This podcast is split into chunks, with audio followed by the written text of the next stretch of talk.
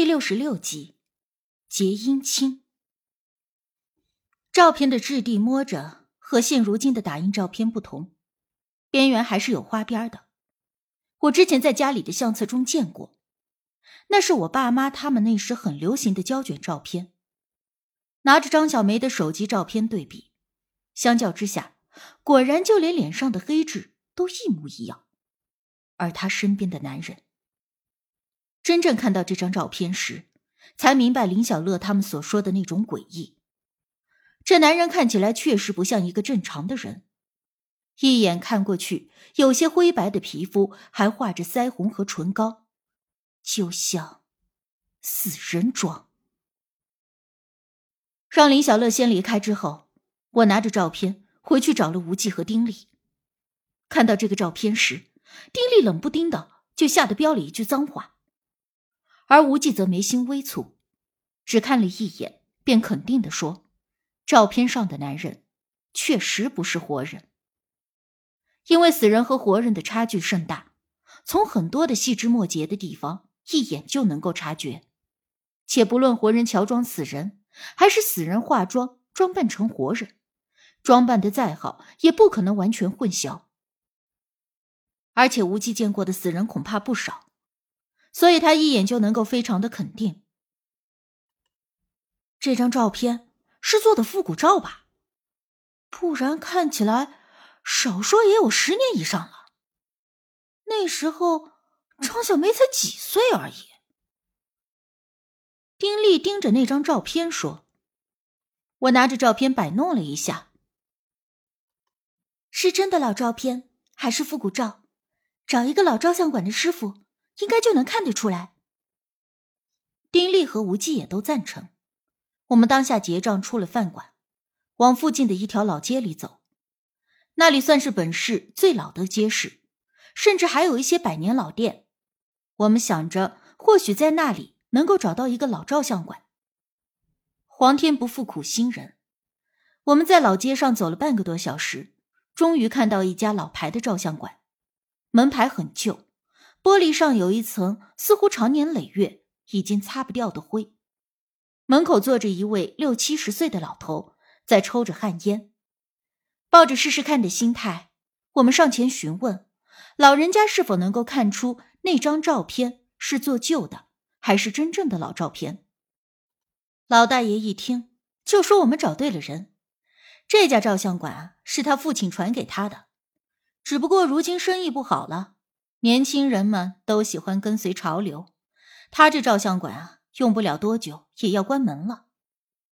老大爷说着，便从我的手里接过了照片，先是看了一眼照片背面的照相馆的名字，又翻看正面。但是刚一看清照片上的人时，突然一甩手，把照片塞回到了我手里。你们哪来的这种东西？老大爷的刑举让我们觉得奇怪，我搪塞的说道：“照片是朋友的，想要鉴定一下是做旧了还是真正的老照片，问他是不是有什么问题。”老大爷坐直了一些，冲着我们不耐烦的挥了挥手：“哎，拿这种东西来，晦气！快走，快走，快走！”突然就一百八十度来了个大转变。前一刻还跟我们絮絮叨叨的说着话呢，这一眨眼看到了照片，就把我们当瘟神。我和丁力正发懵时，无忌走上前来，问老大爷之前是否见过这种照片。老大爷抬眼扫了一眼无忌，估摸着是看他比较顺眼，也没有像赶我和丁力那样，而是拉着脸叹了一口气说：“唉。”这种东西，我多少年已经没见过了。这照片有什么问题啊？见老大爷缓和，丁力又趁机问道。老大爷没有立刻回答，而是缓缓的站起身，进了照相馆。我们三个人也立刻跟了进去。照相馆内长久没有修整，墙角生了些许的霉斑。还有一股老房子特有的陈旧味儿，不过旧归旧，却打扫的很干净。老大爷又点了一根老旱烟，慢慢的抽了两口，这才开口说道：“在旧年月里，照相师傅这一行里，有一些人是专门给死人照相的。起初，这不论是活人死人，倒没有分得那么清楚，只不过旧年月里的人非常的迷信。”认为照过死人的相机会在照相的时候把死人的魂魄吸进相机里，所以十分的不吉利。因此，到了后来，有一小部分就开始专门给死人照相。这其中拍的内容五花八门，什么被谋杀的、自杀的、病死的，只要是死人，只要有人给钱，他们都会去为死人拍照。就像现在有专业的婚纱摄影师。那时候也有专门给结婚办喜事的人拍照的照相师傅，不过也有的人拍的是活人，而有的人拍的是死人。这死人结婚，自然就是结姻亲，就是有些没结婚的、年纪轻轻就死去的人，亲属怕其在阴间孤单，所以就找年纪匹配的异性尸体，由大先生主持操办，给两个已逝的故人结姻亲。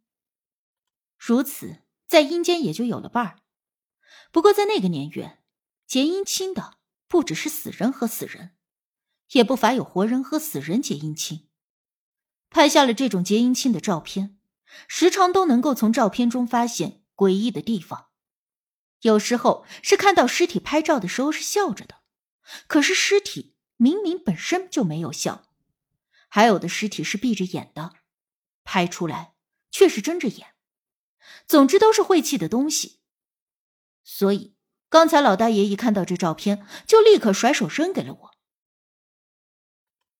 这张照片是做旧的，并不是什么老照片，看样子还很新，估摸着也就两三年的样子。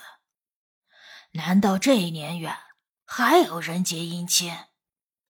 这还是活人和死人？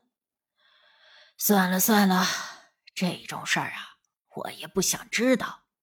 你们别问我了。老大爷再一次下了逐客令。得到我们想要的答案之后，我们也就没有再继续的打扰老大爷。道谢之后就离开，但临出门时，老大爷叮嘱我们，说那种照片很邪门，让我们少接触。而且据说结姻亲的照片中。会寄居着尸体的魂儿，让我们赶紧扔了。离开照相馆，我们三人一时之间谁也没有说话，因为这个答案虽然在意料之中，但却是意料之外的诡异。老大爷和无忌都肯定照片上的男人是死人，而且说照片是两三年内拍下的，这也就是说，在两三年之前，张小梅竟然和一个尸体结婚了。我在大姑那里那么久，什么稀奇古怪的事儿也都听过见过，但是并没有见过结姻亲。因为在我们这边并不流行这种事儿，也很少有人会有这种想法。但就在这么个年月，十几岁的小姑娘嫁给一具男尸，这实在是太令人匪夷所思了。无忌哥，你见多识广，之前见过这种事儿吗？丁力率先的开口问无忌，无忌轻浅的摇了摇头。我只是听说过而已。无忌说，他之前也听说过结姻亲，死人和死人结姻亲在一些地方是很寻常的事儿，也不算什么稀奇事儿。但是活人和死人，就确实很少见了。早前无忌还听说过，有活人和死人结姻亲的，但并不只是为了钱而已。也不全是死者家属找上活人，有的反而是活人主动的去找上死者的家属，要求与死者的尸体结姻亲。为什么要这么做？我不解的问道。据说与死人结下姻亲，在活着的时候就可以行走阴阳两界。无忌的表情有些严肃，丁力惊愕的张大了嘴巴，我也惊讶不小。还有这种事儿？无忌颔首。说虽然这个活人从此可以行走阴阳两界，但是死后魂魄便归了结阴亲的死者所有。简单的来说，就是在活着的时候就把自己的灵魂卖给了死人，以求达到在活着的时候可以穿梭阴阳的目的。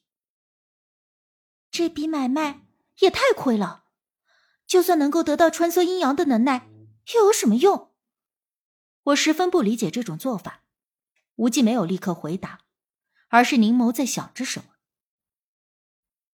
过了没一会儿，他忽然说道。我似乎明白了。明白什么？丁力好奇的问。无忌说：“张小梅结姻亲，恐怕并不是自己所想，而是被迫。”我听他这话想了一下，突然也恍然大悟，是因为他的养父，那个张四。